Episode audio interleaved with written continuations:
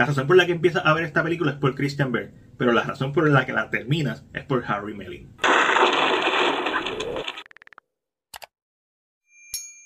Con este título sacado del cuento de Telltale Heart o El corazón del atador 1843 de Edgar Allan Poe, tenemos The Pale Blue Eye, una historia desarrollada en 1830 sobre un detective retirado investigando un asesinato en una academia militar en Nueva York. El gimmick de esta película es que uno de sus personajes es el joven Edgar Allan Poe y por consiguiente vamos a ver muchas referencias a sus trabajos. Hay referencias a The Raven, a The Fall of the House of Usher, a la ya mencionada Telltale Heart, y posiblemente otras referencias que me pasaron por la cabeza. Visualmente este es un filme que da gusto de ver. La ambientación, diseño de producción, cinematografía, todo hace que te envuelvas en esta trama para ambientarte en los 1830 y funciona. Los escenarios, la vestimenta y el misterio de qué, qué es lo que está pasando, pues visualmente es bien representado. La dirección de Scott Cooper es competente desde Out of the Furnace hasta Hostile. Él es un director bien competente y sabe cómo mover el ritmo narrativo junto a la edición para que el mismo no se retrase mucho, pero a la misma vez manteniendo estos momentos de silencio, estos momentos de respirar la historia para que se sienta como un slow burn. Algo que me preocupó fue que al principio se veía bien rápido, bien rápido, bien rápido, pero es porque él le quería dedicar más tiempo al misterio después de la segunda mitad del filme. Porque esta es una película que yo aprecio más por el guion, que también lo hizo Cooper, que por la dirección, ya que el filme trabaja muy bien el misdirection. Mi novia y yo adivinamos el supuesto misterio de la película a mitad del filme.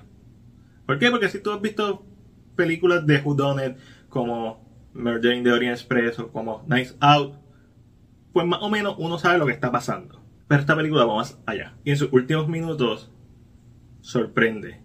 Ahí es donde todo hace clic. Porque uno sabe, uno está consciente de que me enseñaron esto, pero todavía no lo han respondido y ya se resolvió el misterio. ¿Qué falta? Y la película tiene un argumento emocional que es lo suficientemente creíble, en gran parte gracias a la actuación de Christian Bale y Harry Melling. Ese argumento uno lo compra al momento de verlo. Y eso que se revela al final, para mí logró ser inesperado, pero más importante, efectivo. No se sintió un truco barato. Se sintió algo que hacía sentido en esta historia. Esa última escena con el personaje de Bale y el personaje de Melling para mí es la mejor de toda la película. La razón por la que empiezas a ver esta película es por Christian Bale, pero la razón por la que la terminas es por Harry Melling. Mi primera impresión es que él estaba exagerando su actuación. Y en cierto momento parecía que él estaba en una película y Christian Bale en otra. Pero poco a poco el filme me fue ganando al hacerme entender que son personalidades totalmente diferentes. Y Edgar Allan Poe es más teatral, mientras que este personaje es un personaje más interno, el de Christian Bale. Y eventualmente cuando uno va apreciando cómo funciona la dinámica entre ellos, uno lo compra. De hecho, si Harry Melling quiere seguir haciendo de Edgar Poe, por mí, que sigan haciendo películas con él. Por una parte, Bale logra traer esta intensidad y vulnerabilidad y silencio y pensamiento que básicamente, aunque no esté hablando, uno sabe lo que le está pensando. Mientras que Harry Melling tiene todo este carisma, también inteligencia, emoción, inmadurez en su personaje que I freaking love it. De hecho, mientras lo estaba viendo, me dieron ganas de volver a revisitar Extraordinary Tales 2013 y The Raven 2012 con John Cusack como Edgar Allan Poe. Esta última dirigida por James McTighe, McTighe, quien previamente apareció en el canal en la reseña de Before Vendetta. Y mientras estaba pensando en ver estas películas, me pregunté, ¿por qué no hay más adaptaciones cinematográficas de Edgar Allan Poe? Este año ha sido uno bueno para él, con la serie de Wednesday y con esta historia en donde él es uno de los personajes.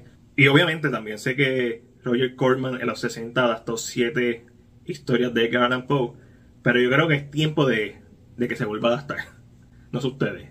Por cierto, Roger Corman también en 1960 dirigió The Leadership of Horror y The Last Woman on Earth, que es una película que se desarrolla en Puerto Rico.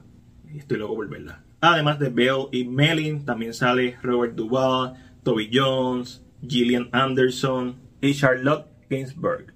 Eso sí, debo decir que el filme hay momentos que se siente choppy en la edición. Hay momentos en donde tú notas que quitaron diálogos y simplemente dejaron la reacción después de un diálogo que no vimos. La música me gustó, recuerdo pensar mientras la estaba escuchando, qué bueno que utilizaron instrumentación adecuada a la época.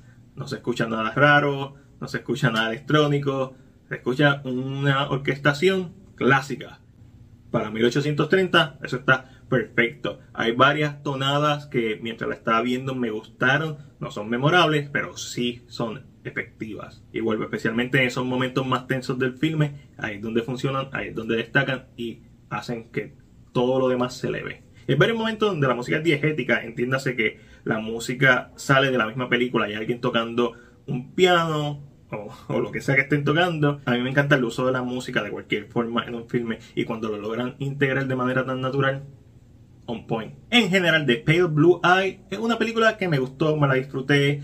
Su misterio está bien hecho, su cinematografía es bien apelante, está bien pensada, es tensa y es fría en momentos, pero más por la ambientación y por uno de los arcos de historia de uno de los personajes principales, pero no deja de tener muchas emociones, no deja de ser un filme inteligente, una película digna de ver en Netflix.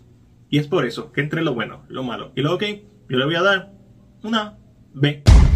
Pero, esa es solamente mi opinión. Ahora déjame saber la tuya en la sección de comentarios. Como siempre, si te gustó este video, dale like y compártelo. Recuerda suscribirte a nuestro canal de YouTube y darle a la campana de notificaciones para que no te pierdas nuestro contenido. Este fue Mike de CinePR y será hasta la próxima.